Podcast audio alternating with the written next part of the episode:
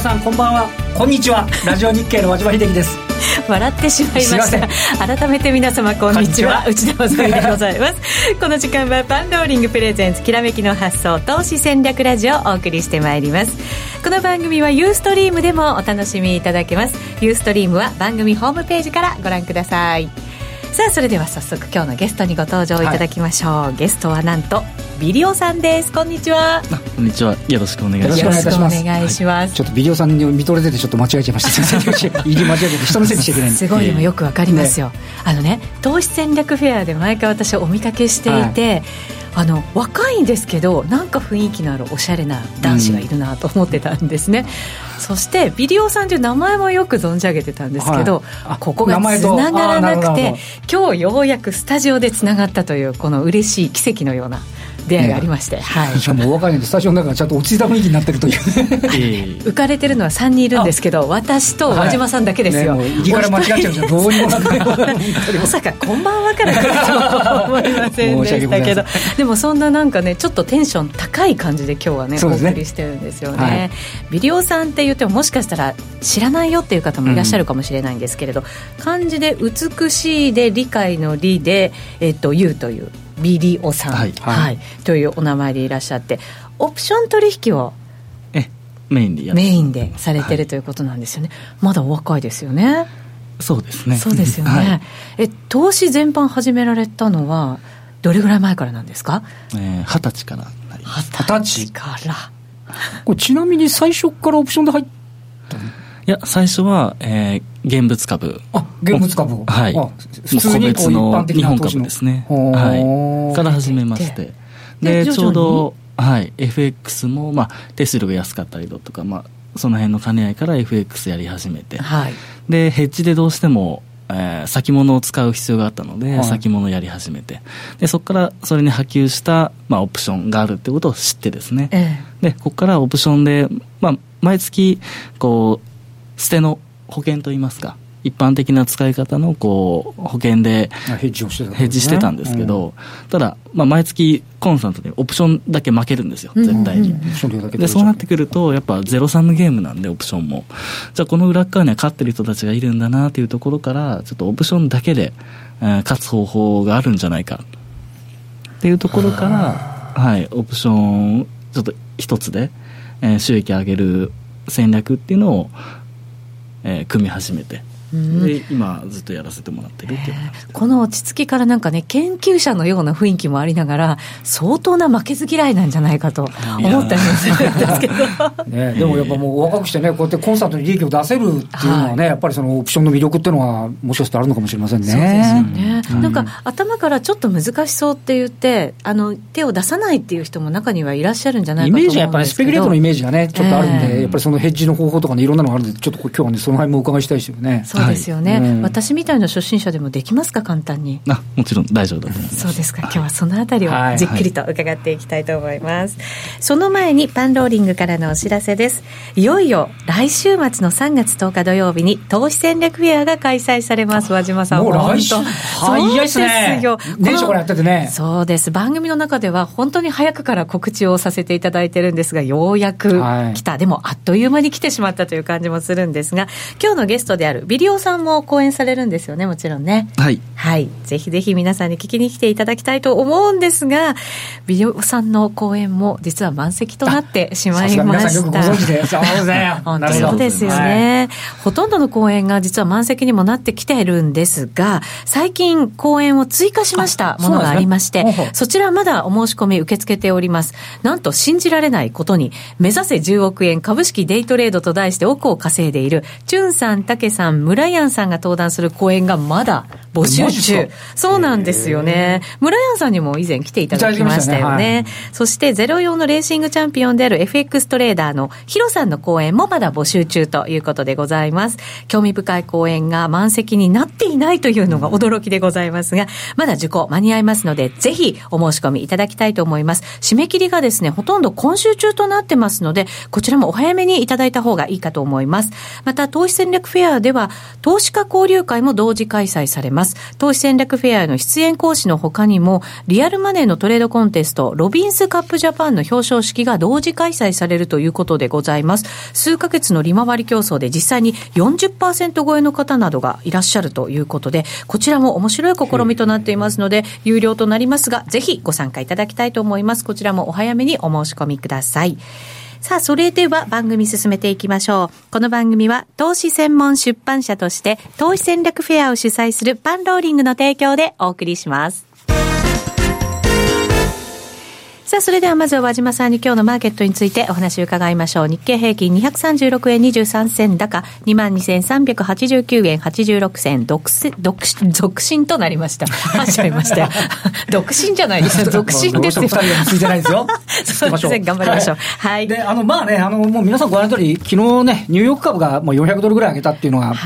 あって、はい、で、実はそのナスダック総合指数っていうのは、うんあの1月からの急落局面、全部戻しちゃったんですよ。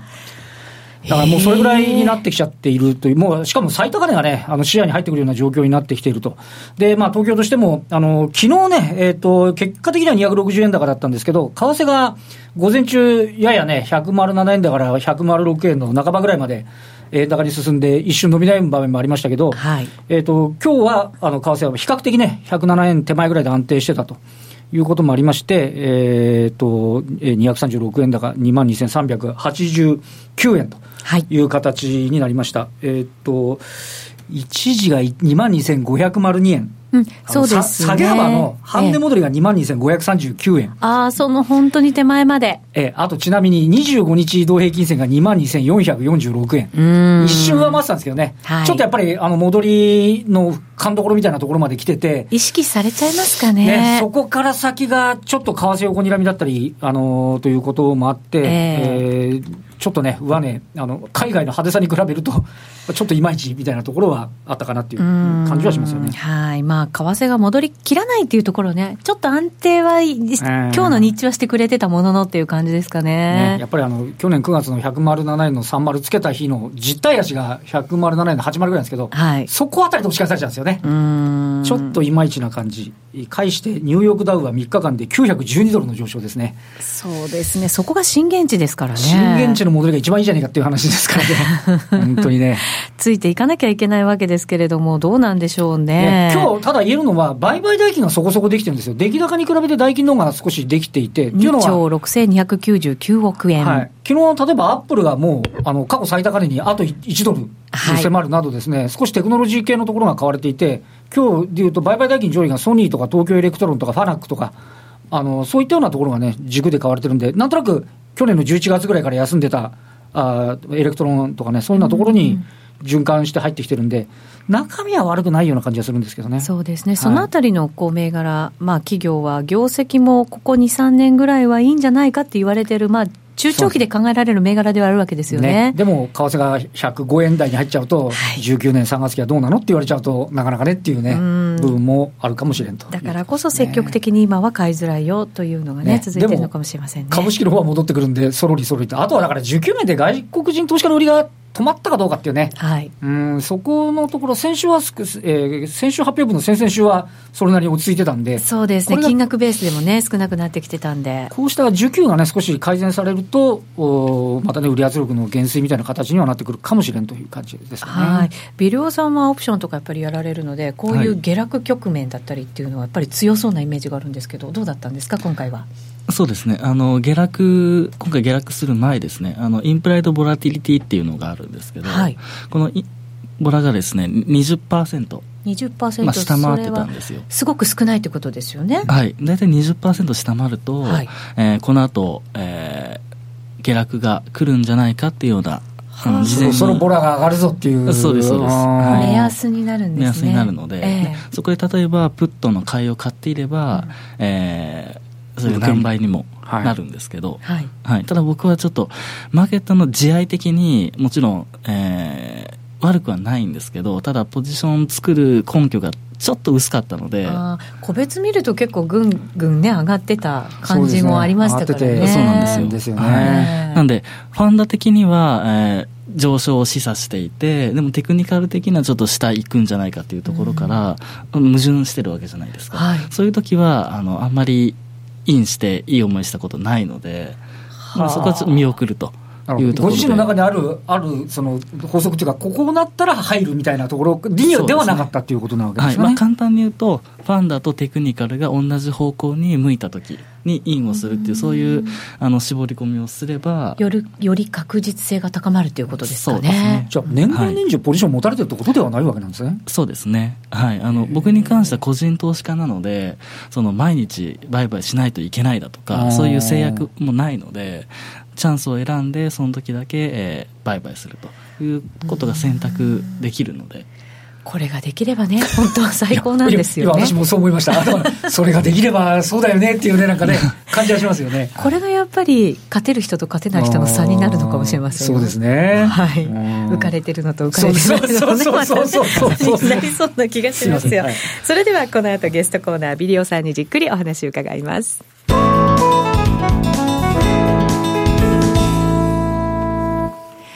さあ、それでは改めて今日お招きしているゲスト、ビデオさんです。どうぞよろしくお願いいたします。よろしくお願いいたします。今日はですね、資料もたっぷりご用意いただきましたので、はい、ぜひ番組ホームページからユーストリームご覧いただくと、その資料もご覧いただくことができますので、ぜひぜひ合わせてご覧になってください。さあ、それでは今日は何度もお話が出ている、そのオプションについてお話伺っていきますけど、はいオプションってまずは何よっていうねところから教えていただいた方がいいかなと思うんですけどどうでしょうか、はい、そうですね。はい、えー、まずオプションですよね。はい。資料12ページですね。はい。はい。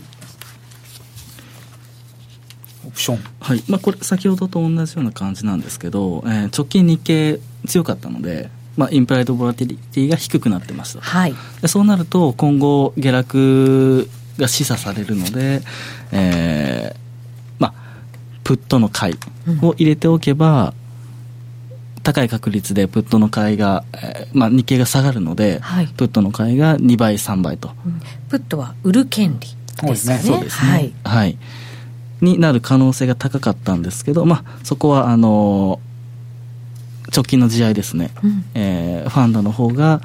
ちょっと日経が強いような状況を示唆してたので、うん、僕は見送ったっていうようなところはあります。はい、これオプションってそもそもその利益ってどんなふうにこう出来上がっていくのかなっていうところになると思うんですけど、はい、はい、そうですね。まずオプションは売り手と買い手。はい。もちろん2つに分かれるんですけどそこで、えー、プットの売り、プットの買い、えー、コールの売りとコールの買いと、はい、4種類あるんですね、はい、はい、で、えー、基本的に売り手っていうのはマーケットが乱高下しなければ勝てます、うん乱高下しなければ勝てる。はい、はい、で一方買い手に関しては、えー、ある程度日経が上昇もしくは下落しないと勝てない相場になってくるので、うん直近に関しては結構マーケット僕の中では荒れてるなっていう印象なんですね、うん、なので買い手の方が、えー、勝ってる印象はあるんですけど、基本的にすごい長期で見れば相場ってよく7割がはい、もみ合い。もみ合いでで、ね、で3割が、まあ、トレンド形成していくって言われるので基本的に長い目で見れば、えー、売り手が勝ちそうなんですけどただ売り手っていうのは9回勝って10回目の負けで一気に勝ち分を出しちゃうっていうような。そのくらい売りってあの怖いんですね。例えば、えー、なんとかショックって言われるものだとかにの時に逆のポジションを持ってると、はい、えー、1万円で本来1万円取りに行ってたものがマイナス100万円とか。無限大みたいになっちゃいますもんね。そうですね。そこはね、やっぱりね。2万円のコールを買ってあ日経平均でいうと、はい、それが例えばね、あの10円、20円も、もうちょいかもしれないですけど、でそれが2万1000円になったら、コールはあの権利ですから、もっとぶわーってその1000以上に膨らむわけですよね、はい、それ、権利売ってたら、はい、こういう話に付き合わなきゃいけないって話になっちゃうっていうことですそうなんです。途中でだから、キャンセルするっていうことができなくて、行使しなきゃいけないっていうことなんですよね。そうですね、あと、まあ、オプションの参加者は、比較的少ないのでそういった、はい、えー、キャッチアップした時っていうのは損切りするにできないとか。もう深夜の時間帯なんか板が全然出てないので。気が付いたら大変なことになってる。そうなんですよ。でアルコなんかも日中はよく出るんですけど深夜の時間帯だと差し値で置いてもな食われないとかもう成り行きでやっちゃったらすごいキャッチアップしちゃうんで、あのオプションのファーアウトを持ちすぎるっていうのは、まあ、売りすぎるっていうのは危険なので、ね、はい、初心者の方はオプションはあの売りすぎないっていうのは頭に入れといていただければと思います。売りすぎなあとポジションのやっぱり量なんかを持ちすぎないとか、うん、そういう感じですかね。はい。まあ、あの証券会社によって売りの制限を設けてるので、はい、ちょうど3.11の時あの時は大変でしたよね。はい。あの売ってた方がもう自己破産しちゃうぐらいあのすごい逆行したんですよ、はい、でそこから証券会社も、まあ、回収できなくてあるところは、えー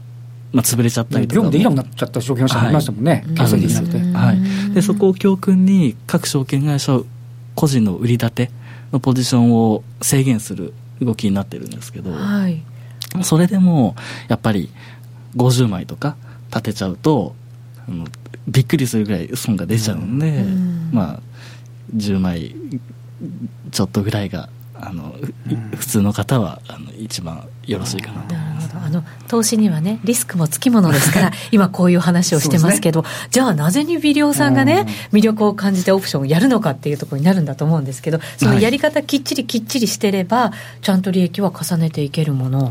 そうですね。はい。やっぱり、えー、チャンスが発生している時に絞ってマーケットに参加すると。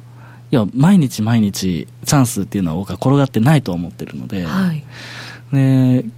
僕自身で言いますと、月に、えー、ポジション立てて3回とか。えー、そうなんですか？はい、そんなそれはでもすごい驚きでした、今。そのくらい絞ってあの参加することによって、えーまあ、勝率は高められるかなとは思います。ちなみに専業でいらっしゃるんですよね。はい、なので、投資のお金で生活をしている。はい。たった 1, 1か月で3回。でもその生活していけるだけのお金はちゃんと得られるぐらいのチャンスがあるということですか、はい、そうですね。はい、はあ、それを見つけられればね。普段だからどうやって入るかを考えてるわけですよ。そうじゃない時は。そうです。そうじゃない時は、えー、もちろんそそんだけ、まあ、ンが絞られてるってことはダウも見ますしドルも見ますしなるほど。で個別の、まあ、偏りも見ますしっていうようなところで、意外とあのフィルターを厚くしてるとですね、はい、その辺3回4回とかにはなってくるかとなるほど。ここはいけるっていう確信がやっぱりそのいくつかのフィルターを通すことによってできるっていうことですね。そうですね。はい。そうすることによってあの勝った時はもうそれでいいんですけど、負けた時っていうのが大事で、はい、負けた時になぜ負けたっていうのが、あの、あまり相場に参加しすぎてると分析でききれないんですよ。なんで負けたかっていう根拠が、えー、絞ることによって負けてしまった。でじゃあ何が、あの、見落としてたんだとか、いうところが冷静に分析できるので、その辺は、あの、勝つ根拠よりも負けた根拠っていうのを探すためには僕はそういった方法でやってました。確かになんか負けたことをいい経験として次のトレードに役立てていくっていう方ってやっぱり勝ってる投資家の中にはすごく多い要素。またなんかヒントですよね、はい、もう勝つことよりも負けないことっていうのが生き残ればできない話ですよね。生き残れない、ね、生き残ればチャンスは必ずマーケットに発生するので、はい、そこだけ取りに行けばいいと。で、本来チャンスだった時、まあ、今回のような暴落はある程度テクニカルでは示唆されてたんですけどこれを逃したとしても、はい、また暴落のチャンスは来るんで。その時に相場あるってやつですね。そうですそうです。その時に勝てばいいいいんじゃないかなと思うんですよね、えー、それは微量さんが個別株やってらっしゃった時も FX やってらっしゃった時も、はい、同じような姿勢だったんですか？それとも全然違うトレードでした？よくポジポジ病と言われる あの FX のポジションも立てまくって、はい、もうポンド立ててユーロ立てて OG 立ててななどどういうポジション構成になってるかも分かんないみたいな状況にもなってたんですけど、はい、そこからだんだんこれじゃいけないということで絞って絞ってっていうようなところですねうんそれで行き着いたのが今の考え方オプションだと。はい。あの比較的ゆったりやりたい方には、まあ、オプション値動き激しいですけど、ええ、ただポジション持ってなければマイナスにもプラスにもならないので、はい、枚数少なくしある程度してですね。でもちろん難品もありきだったりするんですけどそこでゆったりやりたい方にはオプションって比較的スタイルに合ってるんじゃないかなとは考えます。感じてます。これあの専業の方だからそれができるんじゃないのってい。う方もいらっしゃると思うんですけれど、はい、どうなんですか？普通にサラリーマンとかしていて、それでやろうって思った時にできるものなんですか、はい、そうですね。うんさ基本的に僕は冷やしから入るんですよはい、で1時間足15分足5分足。だんだん時間軸狭めていくんですけど。長めから見ていって短めへと。はい、はい、でオプション取引に関しては S q が存在するので、はい、結局、えー、木先どうでしょう。2か月以内ぐらいであればある程度の出来高は発生してるので、うん、サラリーマンの方もポジションを1回持ってで売却までに1か月とか持ちっぱなしでもあの優位性を保てるポジショニングの仕方はあるので、うん、もう1日に何回も売り返してっていうよりかはオプションの、まあ、例えば売りであればあのタイムディケイって言って毎日毎日、はい、まあ、利益が基本的にはこう上がっていくというか、うん、そういう取り方もあるのでそうですねサラリーマンの方でも、はい、時間的価値が減ってっちゃうからそれも利益になるってことですね。そうですね、うん、冷やしベースで、えー、見れれば、まあできなくはないかなと思います、そうするとじゃあその人の生活のペースに合わせてやり方って結構オプションだけでもたくさんあるっていうことなんですね、ねそうです、ね、たくさんというか、はい、く通りかはやり方もある、はい。はあそうそこまでなんかオプションについて考えたことがなかったなと思うんですけど、へえじゃあ普段はじゃあどんなふうにやっぱりこう朝机の前に座って、株の動きなんかも見つつ、はい、今日チャンスがあるかどうかっていうのをチェックしていくわけですか、はい、そうですね、はい、で基本的にはミスプライスをついていく考え方なので。ミスプライスっていうのがあるんですか？それは行き過ぎちゃった相場,、えー、相場っていうものですね。はい、例えば、えー、今日だと日経平均1%ちょっとしか動いてないと思うんです。はい、はい、1.07%の上昇。はい、はい。まあ、これはが、えー、標準よりもやや高めぐらい、うん、2%とか動くと行き過ぎだったりはすると思うんですけど、はい、このくらいだとまだインするのには早いですね、はい、もしくはオプション買っていれば、はい、もうここで利確してもいいかもしれないですけど売る場合はこの200円ちょっとの値動きだとまだまだ明日ももっと200円上げるかもしれないですし。はい、ここでインするのはまだ早いので例えば1日で1000円とかですね、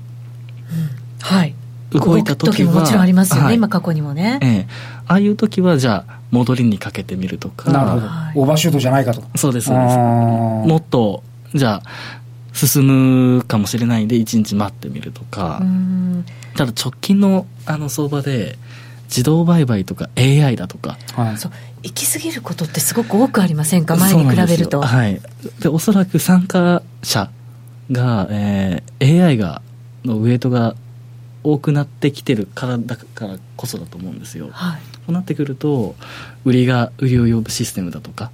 あの買いがさらなる買いを呼ぶシステムっていうのが採用されてるはずなので、はい、そういう時はもう相場が行き過ぎちゃうのでオプションに関しては買いが有利かなと。うん。えっとだから今日の値動きを見て明日のその値動きを予想するっていうことになるんですかねすごい短いあの時間軸だとそうなんですけど、うんええ、はい。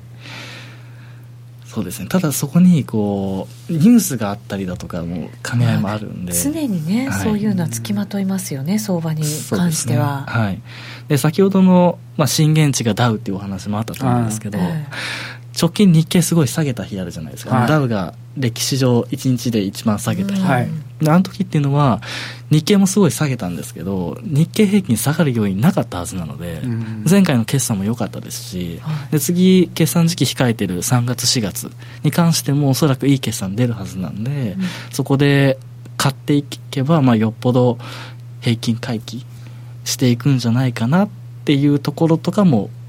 予想しながらですね。うん、そのだから幅広く勉強してないと、また知識を蓄えておかないと、うん、その短い予想であってもなかなかしづらかったり、はい、まあ、もちろん中長期で予想もされていくと思うので、はい。はい、そういうのもなかなかやっぱりしづらかったりするわけですよね。そうですね、うん、はい。そうなんですよ。例えば通貨だと、えーまあ、金利を見たりだとかあると思うんですけど、僕は日経平均は比較的ドルの相関？最近崩れてますけど今まではドルの相関0.8だとかっていう、要は8割方ドルと同じような値動きをするっていうことがあったので、円高だと下がるみたいなそんな感じですね。はい。なのでドルが上がってるのに日経が下がってると、この矛盾があればどちらかが間違ってるわけなのでそれが、えー、にもし日経が間違っててドルの方に引っ張られるんであれば買いですし日経が先行してドルがまだ上がってるんであればドルも下がるんじゃないかなと。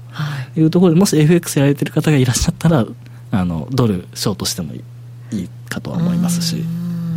そうか。だからそういう違和感を探しながら、はい、じゃあどっちが間違えていてどんなふうに戻るかっていうところを想像しながら投資していくわけ。そうですね、はい、今ってでも相関関係が随分薄れてきてるってそうです、ね、やりづらくないですか？そうですね、あのー、今まで指針としてたものが、まあ、一つなくなったようなもんなので、うそうなってくると、まあ、先ほどのように明日も相場があるということで、下手にインしないっていうのが。ああそう納得しないと、やっぱりインしないってことが一番重要だって話になるわけですね。そうですね。はい、ちなみにオプションというのは225オプションがはい、がのみっていう感じで、通貨とか他の国とかは言って言ってないんですか？ああ、他はやってないですね。あそうですなるほど。ただ、もちろんアメリカだとか韓国だとかっていうところでオプションが盛んだとは、うん、まあ、考えてるんですけどただ入ってくる情報ああそうですね。やっぱり分かるところでやるっていうのは、うん、さすがにそこは一貫されてますね。そのニュースも例えば英語の記事が読める方はいいかもしれないですけど、僕は Google 翻訳やっちゃうぐらいなので。全く一緒です。私も一緒です。そこに関してはやっぱり日本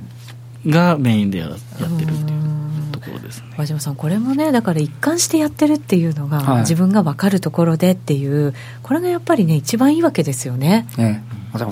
もし自分が専業だったら、3日間しかインしない、あの、度量はね、